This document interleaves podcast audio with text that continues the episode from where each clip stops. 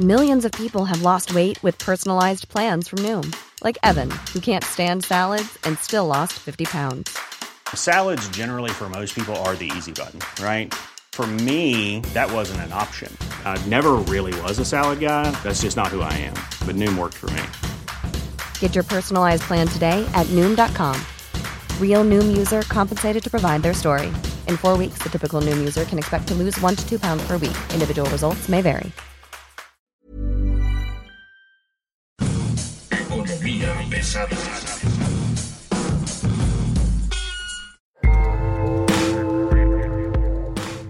Imagine usted un mundo donde la energía sea realmente verde, donde los números que te dicen el gobierno sean realmente para hacer energía verde, que busque proteger el medio ambiente. Imagine usted que en México de pronto este gobierno tomara la decisión de mejorar las cosas en temas de energía y pudiéramos nosotros tener literalmente avances tecnológicos, económicos, sociales, pero sobre todo y ante todo tuviéramos la capacidad de que la energía limpia viniera de cualquier fuente, que pudiéramos tener la libertad de que así ocurriera, no estuviéramos atados a un monopolio de la Comisión Federal de Electricidad, donde el combustóleo es el rey y no están funcionando las cosas como deberían porque la Comisión Reguladora de Energía, por ejemplo, la propia CFE, se ha convertido en un actor preponderante del mercado, pero además la CRE no está haciendo la chamba que le corresponde con la regulación. Mi nombre es Luis Carriles, arroba Luis Carrujos, esto es Economía Pesada y hoy vamos a hablar de energías limpias, de los obstáculos que presenta la Comisión Reguladora de Energía y cómo nos estamos quedando atrás en esta carrera en el mundo. Para platicar ello tenemos a Víctor Ramírez, él es vocero de la plataforma México Clima y Energía y un experto en el sector eléctrico, pero sobre todo un experto reconocido en el sector eléctrico, no de hoy, sino de hace más de 20 años. Víctor, ¿cómo estás? Buen día. Hola Luis, buena tarde. Pues pensando justamente qué está pasando y pensando en cómo en lugar de intentar construir algo real, eh, se está solamente deconstruyendo lo real y construyendo una narrativa, ¿no? Cuando hablamos de construir una narrativa, ¿de qué estamos hablando? Estamos hablando de que nos están presentando espejitos, nos están queriendo vender espejitos, o de plano los reguladores mexicanos se están quedando este, sordos, ciegos y sordomudos.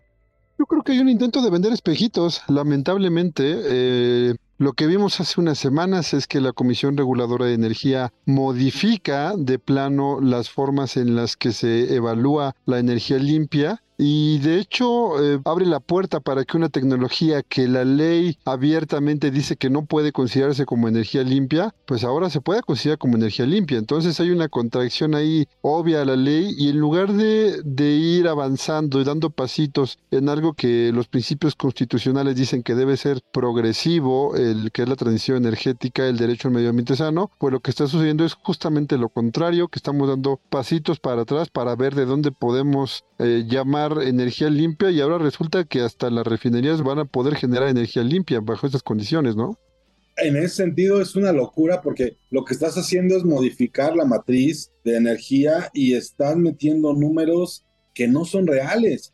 Yo no sé, por ejemplo, cómo le vamos a hacer para cumplir los acuerdos de París, que se supone son para eso, ¿no? Para que nosotros tengamos, o, más bien para que México produzca de una mejor manera energía eléctrica o energía en general más limpia, ¿no? Con menos emisiones y demás. Pero si empiezan a trampear con los números, ya había pasado un poco, ¿no? Que metían como energía limpia las hidroeléctricas, que no es precisamente el concepto de lo que se estaba pretendiendo explicar, hacer, decir. A ver, no es precisamente así, y creo que vale la pena hacer una aclaración. La primera parte es, las hidroeléctricas en algunos países se consideran limpias, en otros no. México la considera limpia desde la ley y, y, ahí habrá una discusión metodológica internacional, sin embargo, sí hay países que la consideran limpia y hay países que no. El asunto es que, por ejemplo, los ciclos combinados en el mundo no son considerados energía limpia algunas fuentes provenientes de gas como energía limpia. Sin embargo, pues en ningún lugar se ha pensado que los ciclos combinados que son pensados en, usar gas natural para producir energía, ahora puedan considerarse en alguna fracción de ellos, que sí, tampoco es en toda, Este punto es creo que trascendental, pero el problema es que no estamos entendiendo o el regulador no está entendiendo el objetivo. El objetivo real es disminuir emisiones de gases de efecto invernadero. En pocas palabras, el dióxido de carbono es el causante del cambio climático y lo estamos generando el dióxido de carbono por quemar combustibles. Punto de qué se trataba eh, el Acuerdo de París, de qué se trata la transición energética, de meter cada vez más energía que no consume combustibles, que no genera gases de efecto invernadero, para disminuir las emisiones de gases de efecto invernadero a la atmósfera. Este cambio lo que hace es mantener las mismas emisiones, pero ahora considerar que tienes más energía limpia se está perdiendo la raíz de eh, o, la razón de ser de la propia ley y, y de los acuerdos internacionales, ¿no? Ahora, en los acuerdos internacionales lo que tenían claro era que México tenía un rumbo y por eso se firmaron y entramos en ellos. Yo no sé si este rumbo haya cambiado, yo no sé si hubo alguna narrativa previa, pero por lo que da la impresión, las metas son otras. Y es pregunta, ¿hay metas nuevas o estamos adivinando? Va a ver, lo, lo primero es que México durante algunos años, desde 2019 hasta hasta 2021 era visto como el país que frenó su transición energética. El año pasado, en el Cairo, en la conferencia de las partes de, sobre cambio climático, México puso una meta muy, muy agresiva de incrementar fuertísimamente las metas de reducción de emisiones. Y bueno, fue el, canciller, que dicho sea de paso, pues prácticamente va de salida, quien impuso la agenda a los compromisos de México. Estaba muy bien, pero desde el principio sabemos que no había forma de cumplirlo en el corto plazo y la propia Secretaría de Energía en el programa de desarrollo del sector eléctrico nacional pues dejaba en claro que no había forma y que de hecho nos íbamos a emparejar con nuestros compromisos, una gráfica que publicaron y que después bajaron del propio programa que íbamos a cumplir con nuestros compromisos hasta el año 2035, o sea, hasta el año 2021 íbamos bien, de hecho íbamos por arriba de lo que se necesitaba,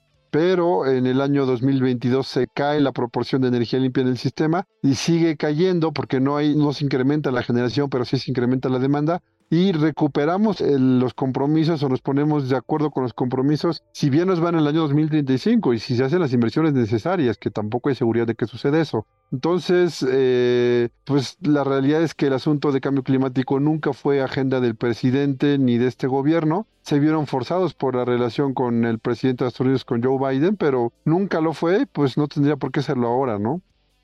Cuando dices no tiene por qué serlo ahora es no tiene que ser por serlo ahora por parte del gobierno, porque a las empresas, a la sociedad civil, a los especialistas, pues sí es un tema que preocupa, ¿no? Está clarísimo, me refiero a que no sé si, si sea el momento ahora, porque o no porque es el momento ahora, tomando en cuenta que pues este gobierno prácticamente va de salida, que como algunos analistas han dicho, pues prácticamente nada le salió, no logró nada. Entonces, si no logras nada en los hechos, tienes que cambiar un poco la narrativa para decir que lograste algo. Y uno de ustedes, ¿qué creen? Si cumplimos con el Acuerdo de París. Oye, pero pues lo que hiciste fue subir el hilo en lugar de agacharte más. Pues sí, pero lo cumplimos, ¿no? Esa es la parte que quiero entender. No vamos a cumplir las metas originales del Acuerdo de París.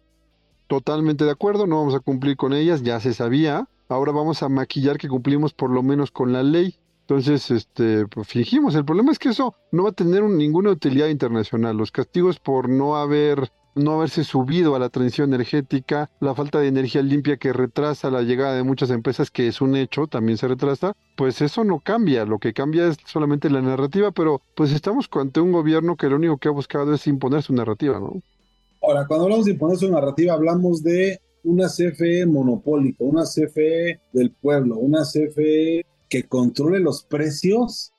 A ver, cuidado, porque hay una parte de los precios y la gran mayoría de las tarifas de los usuarios de energía eléctrica en este país sí tienen controlados los precios. Todos los usuarios de suministro básico. Quienes están por fuera de esta estructura son los usuarios calificados. Y estos usuarios calificados, claro que eh, tienen opciones, sin embargo, a quien le han negado la oportunidad de ahora sí que aprovechar o de servirse o de de los beneficios de un mercado eléctrico es al pequeño usuario, el que tienen eh, amarrado con este monopolio de facto.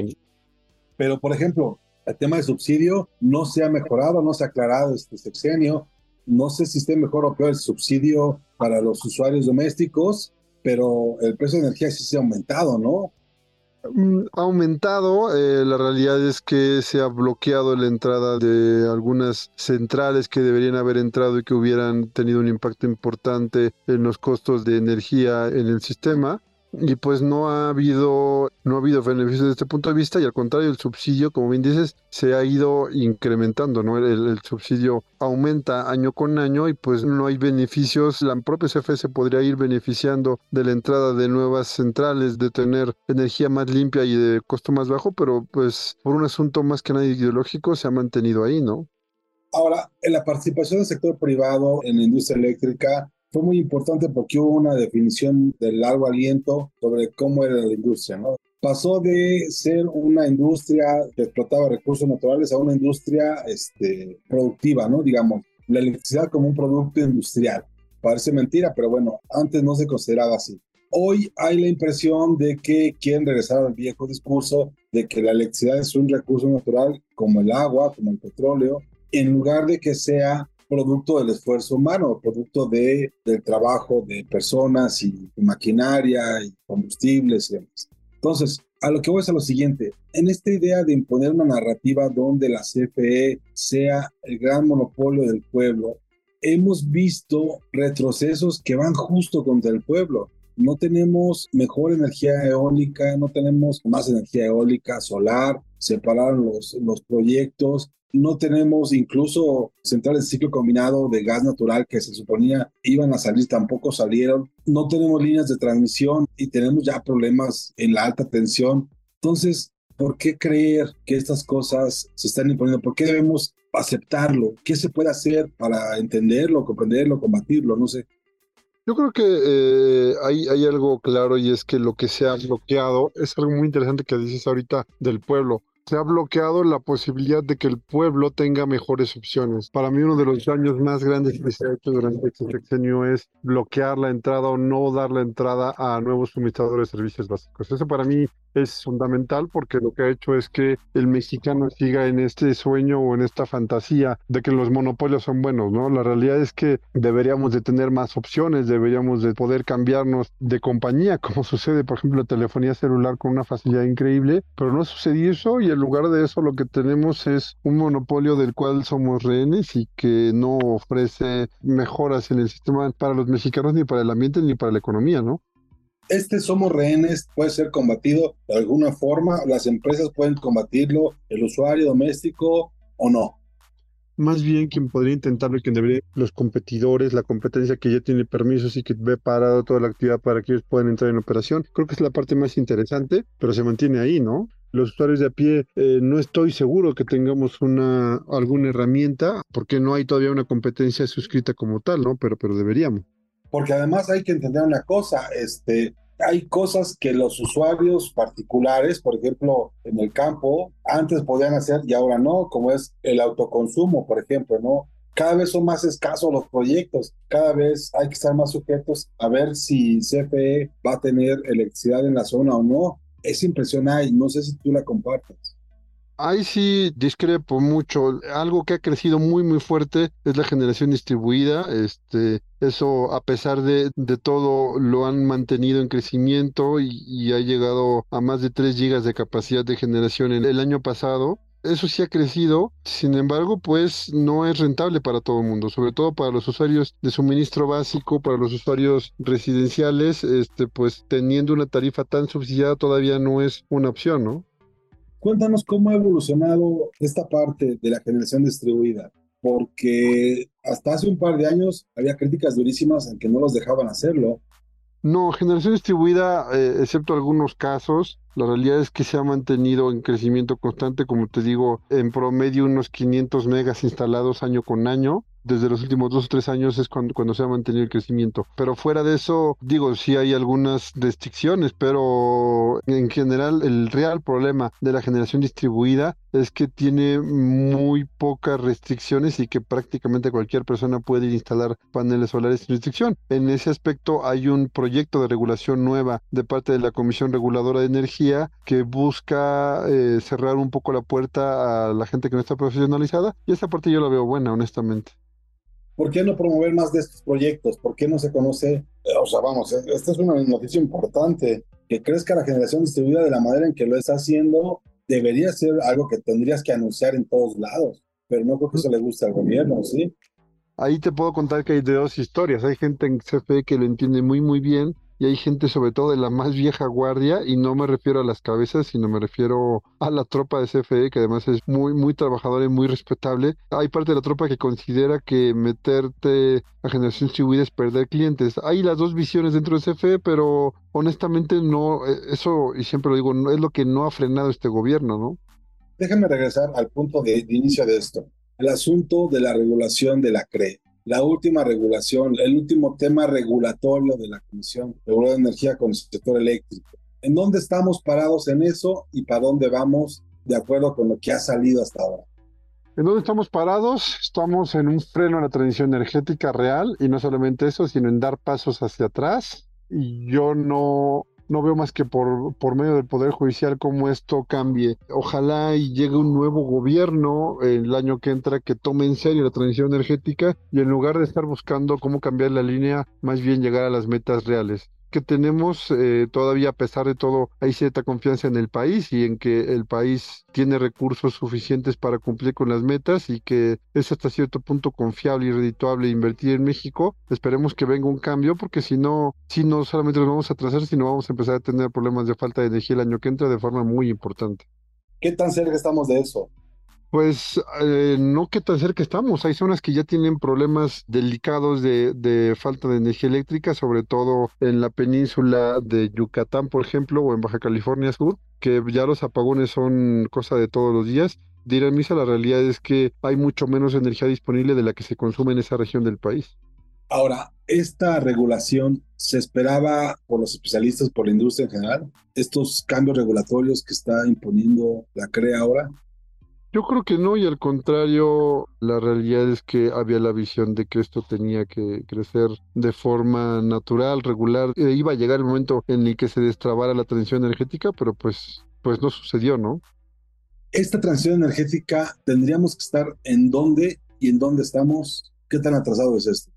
Deberíamos estar generando alrededor del 35% de nuestra energía a partir de fuentes limpias ¿Cuánto estamos generando? Alrededor del 26%. Hay alguna cantidad importante, casi 1.5 gigawatts de capacidad de generación que está nada más esperando para entrar en, en, operación, que está terminado, que está listo. Ya incluso algunos estaban en pruebas preoperativas, pero la realidad es que se requieren alrededor de 14.000 megawatts nuevos de capacidad de generación para cumplir el año que entra técnicamente ya es imposible y esperemos que haya una conversión rápida o una aceleración de la transición energética para que en 2030 recuperemos el tiempo perdido, ¿no?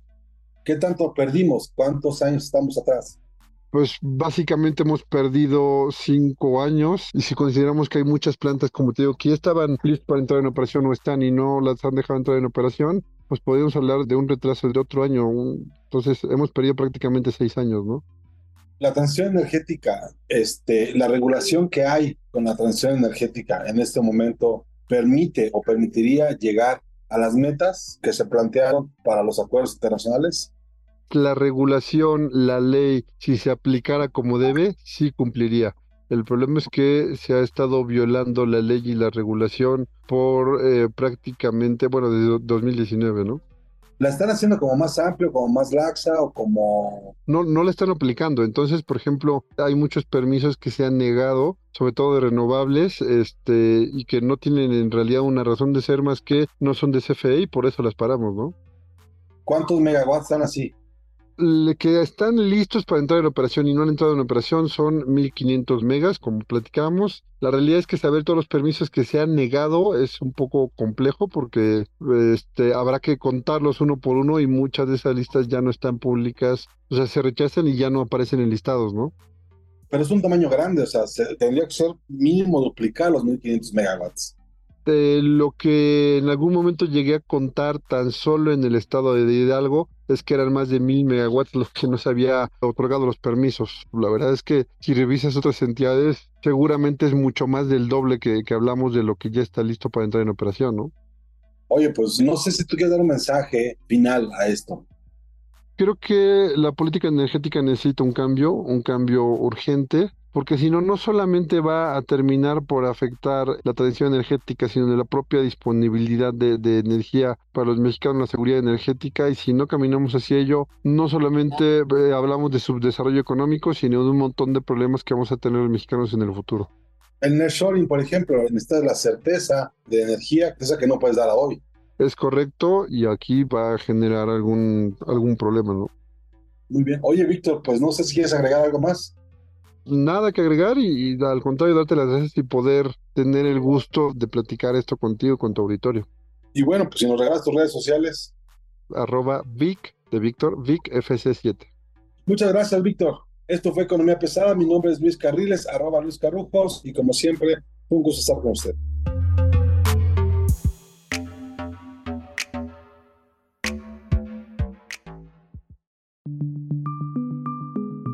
Es una producción de la Organización Editorial Mexicana.